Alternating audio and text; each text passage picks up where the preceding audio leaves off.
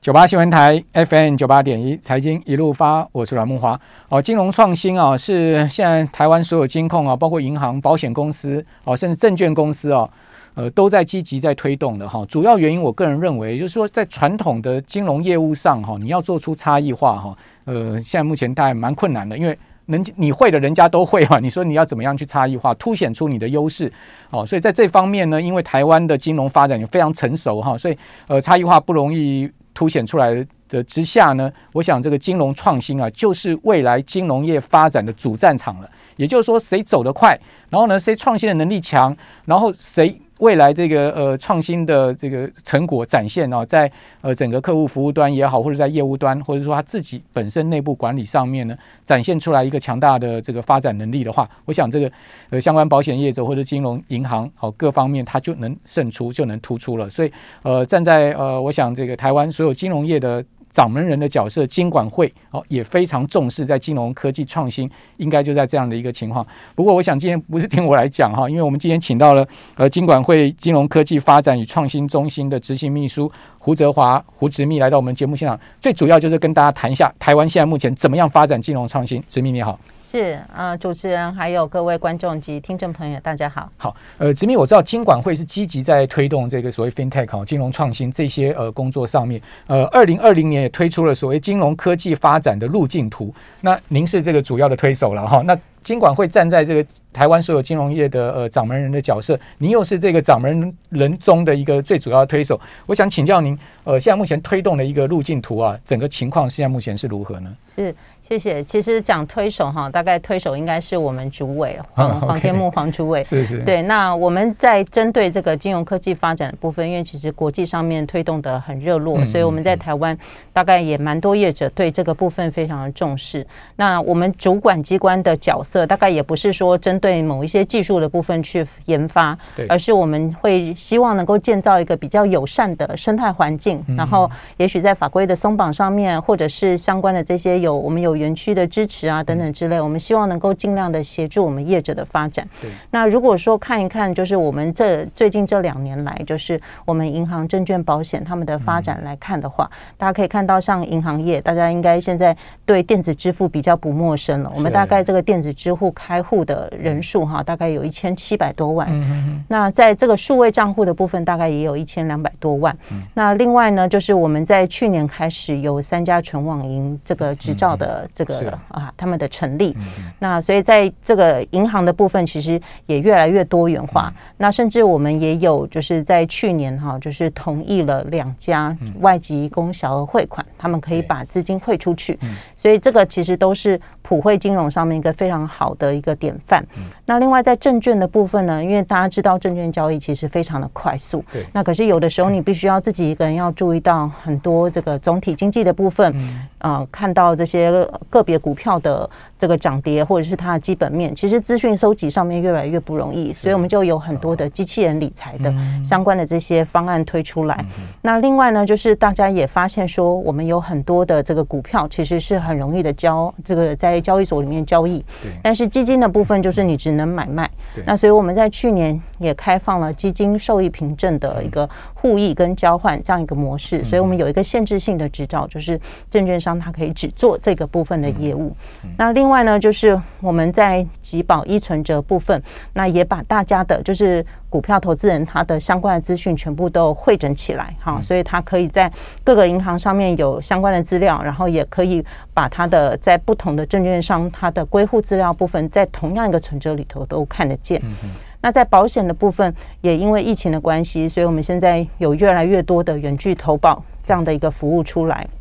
那我们的保险业者也可以针对不同的业者去合作，譬如说可以跟旅游的业者，或者是跟呃我们像是有这个车险啊等等之类，可以去跟。呃，这个交通的公司去做合作。是。那另外，我们在去年开始哈，就是也要开放纯网络保险的公司。嗯。所以大家就会发现说，其实这几年就是在我们的金融市场这一类的创新的活动是越来越多。那其实重点就是因为我们希望能够把这个生态系建立起来，所以主管机关做的几件事情，包含上市法规松绑，好，然后再来就是我们觉得我们的金融科技的人才不是那么足够，所以我们在金融科技人才上面，我们开始建制了。了金融科技的证照。那希望科技业的人或者是金融业的人都可以去考这样证照，然后把他的金融科技的能力培养起来。嗯嗯。那另外，我们针对新创的部分也有相关的培育机制。我们有这个金融科技的创新园区，那提供他创业的资源，还有一些他有导师的机制可以教他相关的技术。嗯那另外也有相关的资料，或者是他也可以去跟我们金融机构一起合作。对。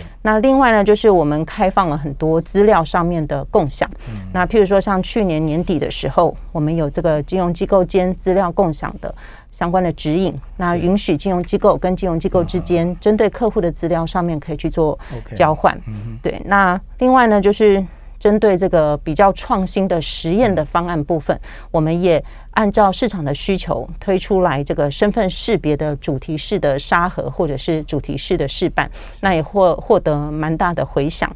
那另外就是针对大家。啊、呃，只要是想到数位的金融服务，第一关一定是 onboarding，就是我可能需要先去针对我自己本身的这个个人哈，我要去开户，那开户就会需要一个数位的身份，对对，所以我们是参考国外这个 FIDO 的机制，我们也建制我们自己台湾的属于金融的 FIDO 的机制。那在国际上面，呃，我们也尽量去跟国际上面去做接轨，所以我们跟很多的国家办理相关的研讨会，譬如说跟以色列、波兰哈等等之类，所以我们办了很多场会议，希望能够把我们的新创的想法跟国外的新创想法能够做对接交换。嗯。好，所以呃，站在主管机关的立场上，基本上就是创造环境嘛，对不对？好，就把这个呃路径铺平了。好，包括您刚刚讲说法规的松绑啊，人才的培养啊，证照的建立，然后以及各种跟国际接轨的事情，我们把它呃逐一去呃提供给业者哈，他们一条很好的路径。那当然，这个能不能走下去，最重要还是靠业者自己本身的努力嘛。因为您刚刚也讲很清楚，其实呃金管会的立场就是创造大环境。好，那业者自己要各自努力。那在业者努力的上面，大家都可以看到，其实哎，这个欧美啊，其实国外很多，呃，甚至连呃中国大陆都有一些所谓的金融独角兽出现。可是我们可以看到，台湾也发展了几年下来，好像还没有这个金融独角兽的出现啊。那您觉得说，在金融创新，呃，现在目前还没有独角兽的主要原因是什么呢？嗯。其实这个也是我们一直在思考，说到底为什么其他国家有独角兽，我们比较没有哈？那尤其在金融科技这一块，那其实我们思考大概有几个原因，大概也跟大家分享一下。嗯，那其实一个国家它要有一个独角兽出来，一定是它的商业模式一定要非常的让大众能够接受。对，那通常这个商业模式会出来让大众接受的部分，一定是在那个当地市场是很缺乏的。嗯，所以譬如说我们可以看到，像是美国，因为它的腹地很大，所以它的金融服务的部分没有办法让大家觉得这么快就可以去银行，没有这么便利。对，没有这么便利。那另外，他们的金融服务其实是非常的贵。对，那所以。以这样的状况下来说，台湾的金融服务其实相相对来说是非常的普及，也普惠。一条街上好多银行，真的，而且非常便宜。像我们那时候去美国开户的时候，就一个人他他根本连服务都还没有拿到，你就要必须要先存五十块美金在里头。是是是。对，这个对很多的这个呃民众来说就是很大的一个负担，但是在台湾就不用，你甚至都不用存多少钱就可以开一个银行账户。那所以这个是第一个，就是呃金融的普及度哈会影响到。这个国家会不会有独角兽的产生？那第二个部分呢，是我们发现，呃，我们的投资人可能对这一块的领域其实不是那么熟.因为其实金融的领域是非常的专业。那我们在我们国家，就是很多人对科技的领域很熟，对医疗的领域很熟，嗯、但是对金融的领域不熟。嗯、那所以把金融跟科技又加起来，其实对他们来说又更难。对，所以现在我们很多金融科技的公司，他们最大的投资人其实是我们的金融机构。嗯、那我们金融机构要去投资，又会有两种模式，一种就是我投资你纯粹是为了赚钱，这种通常很少很少。那我们的金融机构大部分是投资，会希望哎，将来你的模式可以变成我自己商业模式的一部分。对对对对，所以这个部分它就会有一个地域的概念，就是今天我投资你了之后，我就不希望别的金融机构投资你。对，哎，那所以就是这样一家。呃，科技公司它就有点长不大，嗯，因为我只靠一家一个投资人。没错，这个就是会有一个呃，比较银行之间，或者说保险公司、金融业之间的一个竞争的问题。对，对，所以呃，在在资金上面没有办法养大，那我们的国发基金可能对金融科技的领域也不是很熟，所以这也是我们一直在努力，看看有没有办法可以从。国外哈，就是多找一些投资人的部分，对，来协助我们的新创的团队。那第三个呢，就是我们可能市场制度当然还是有一些部分是可以再做调整的。譬如说，我们有听到有一些投资人觉得，哎，他投资了之后，他将来如果要转手啊，这些新创可能在这个资本市场上面不见得有那么容易可以上市上柜，或者是新柜。现在我们证交所已经开始推出新的这个创柜版的方式哈，就是可以让大家更容易的能够去做啊资金上面的这个交换。那所以这个退场机制也是很重要。那再加上税制的部分哈，也是我们希望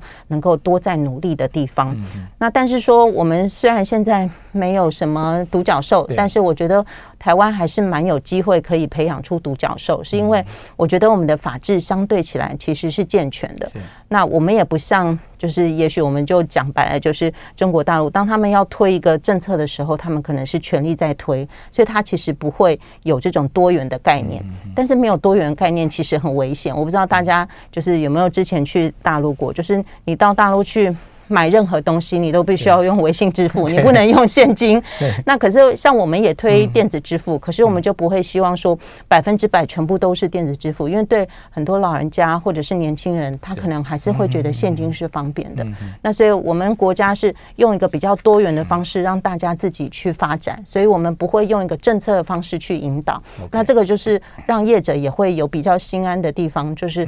呃，我们法规很明确，政策也很明确，不会因为突然今天法规政策一变更，然后所有的商业模式可能就都不行进行，嗯、那这对企业来说也是很大的损失。好，呃，其实不管有没有独角兽，当然有独角兽是最好哈。那如果说没有独角兽，其实我觉得，呃，这个，呃。金融科技的发展，哈，最重要还是刚刚处长讲的，呃呃，执秘讲的，就是所谓的普惠金融，然后让每一个人都能感受到这种科技，呃，加在金融上面对大家的好处。我想这才是呃每一个人都想要能得到的一种呃这个服务。好，那我们这边先休息一下，等一下回来再请教执秘更多的问题。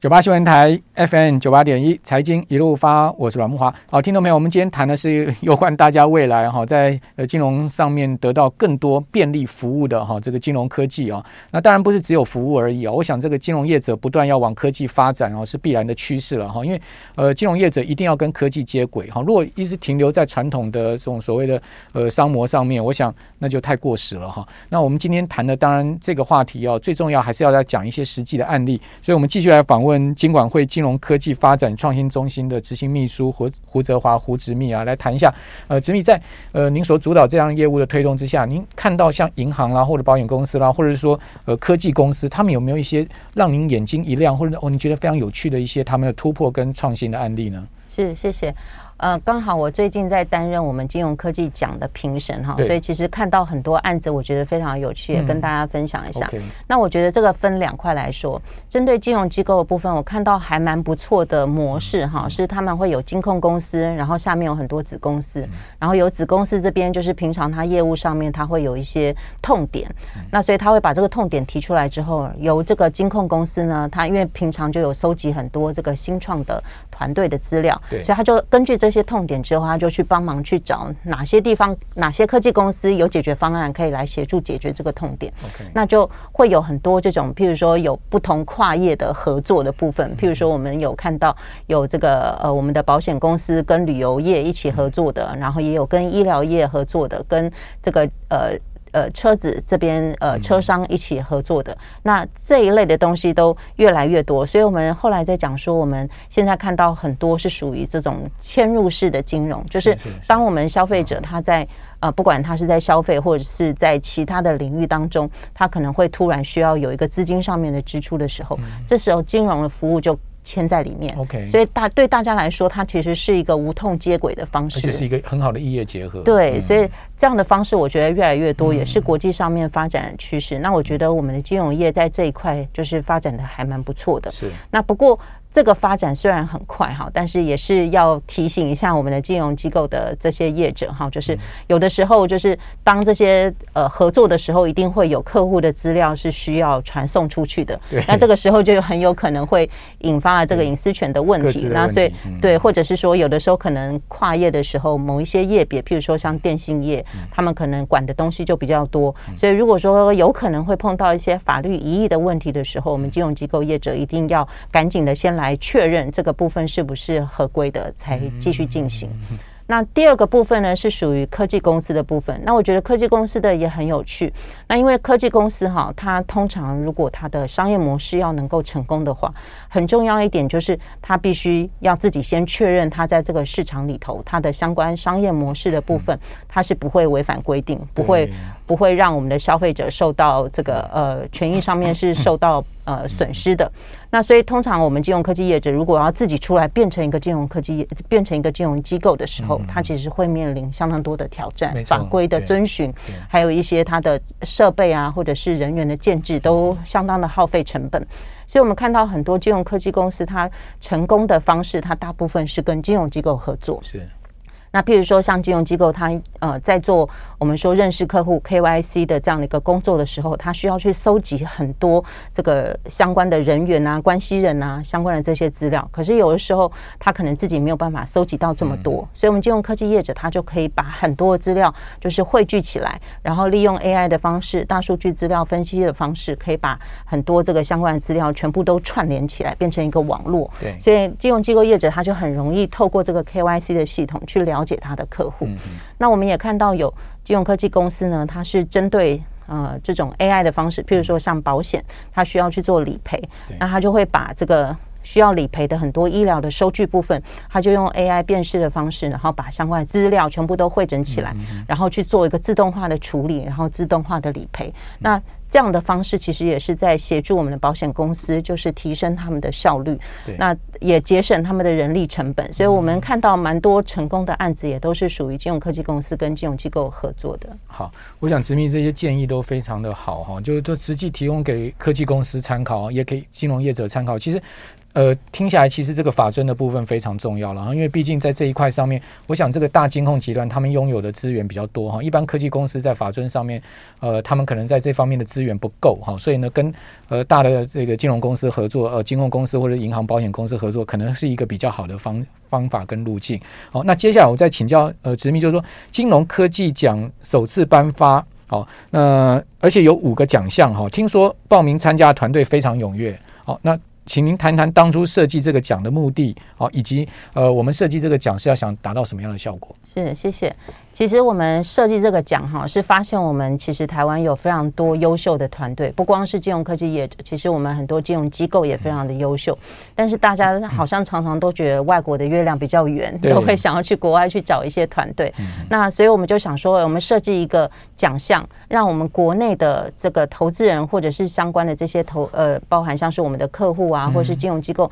能够知道，其实我们国内也有非常不错的商业模式跟技术。对，那这是我们当初的初衷。那所以有这个奖项的时候呢，我们另外也想到说，我们目的就是为了要建置一个友善的生态环境。是，所以我们要鼓励的不是只有这些有创新的业者，我们也希望说彼此能够合作。哈，所以我们希望能够鼓励这些合作的团队。那另外，我们也希望能够鼓励。愿意去投资的这些投资人，所以我们就创设了五个这个金融科技的奖项，包含像是这个技术创新、商业模式创新，然后还有我们的共创典范奖。那另外针对金融科技的投资哈，我们也有一个。金融科技的投资奖，那我们也培养一些，我们也希望培养一些国际的团队，所以我们有一些国际的奖项，我们的英文叫做 Rising Star Award 哈，就是这个这个星星之星哈，所以我们也希望能够透过就是国外的评审来帮我们一起看，看看哪一些团队它是有国外发展的潜力，我们可以把这些团队呢就是培养，然后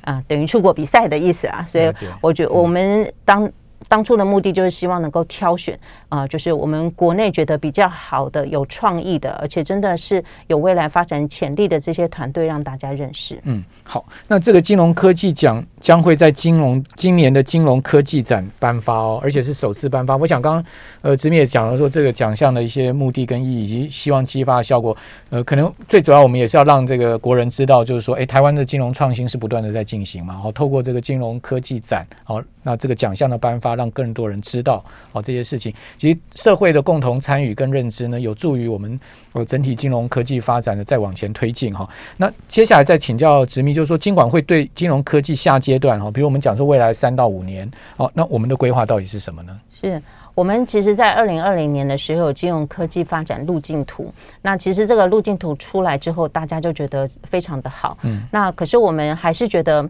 我们还还有需要再。再多一点更精进的地方，所以我们就是有去参考了英国，他们有个叫做 Califa Review 哈，对，他们这个 Califa Review 呢，其实是把金融科技业当做一个产业去做推广，是、嗯，那甚至包含像是他们的这个外交部，还有国贸局啊，嗯、或者是啊、呃、像我们这些属于经济部的这些产业，他们真的都投入，还有税制的单位都投入，然后把这个当做产业是要去外销给其他的国家，OK，所以他等于是请一个英国全国之力在。在协助这个金融科技业的发展。那虽然金融科技业在台湾其实并不是算是金管会的管辖，对。那但是我们觉得金融科技业非常的重要，所以我们也希望就是能够善用金融科技业的力量来协助我们整个金融市场能够更精进。那所以我们就参考英国这个 Califa Review 的方式哈，我们也希望就是在这个我们金融科技发展路径图可以有一个下一阶段的发展。所以我们现在呢就是有请这个团，就是我们有委外研究的团队哈，来帮助我们去搜集各个不同利害关系人的呃意见，那我们希望把它收集起来之后呢，我们再把它就是稍微去做分类，也许在法规的部分，或者是在这个新创的培育方面，或者是在税制的方面，在整个就是对外行销的部分，我们应该要怎么做，才能够让这个金融科技能够发展得更好？这个是我们希望的方向。那另外呢，大家也知道，其实目前永续发展或者是说这个近邻转型，大概是全全球都一直在讨论的议题。那我们也发现，我们很多金融业哈，它在落实它的永续金融的时候，其实会碰到相当多的困难。嗯。那尤其是在资料的搜集上面啊，或者是它的分析处理上面，尤其它要去了解这个啊气候哈，就是将来它到底会变化到什么程度，它才有办法去分析它可能的风险在哪边，或者是说它必须要。去了解他的客户碳排的状况，他才能够知道说他怎么样去协助把客户的碳排能够往下降。那所以这一部分呢，我们就会希望能够借重科技业者的协助。所以在呃，包含像是英国啊，还有新加坡，他们大概都已经开始推出 Green FinTech 这样的一个概念。那所以我们也希望往这个方向去进行。哈，所以从今年开始，我们会开始有一些暖身的活动，先让金融机构把他们在推动永续金融的时候需要科技业者什么样的协助，就是先丢议题出来，然后看看我们的科技业者有没有办法协助，然后我们来推这个 Green FinTech 的工作。OK，好，那我想这个三到五年的路径规划哈也非常清楚哦，而且呃想起来这样子的路径规划，其实他的工作也非常的多了 哦，尤其是这个 Green FinTech 啊，哦，据我知道也是现在目前所有金控大家摩拳擦掌啊，准备要去争取的下一个非常重大的哈重要的一个商机。好，那今天非常高兴请到今晚会呃胡执密好来跟我们谈到。这么多有关台湾发展然后 FinTech 上面，在金融 FinTech 上面的一个呃，这个现在目前的进展以及未来的展望啊，那我们也提供给我们所有观众、听众朋友来参考。好，谢谢直密，谢谢谢谢阮大哥，谢谢大家，拜拜。拜拜。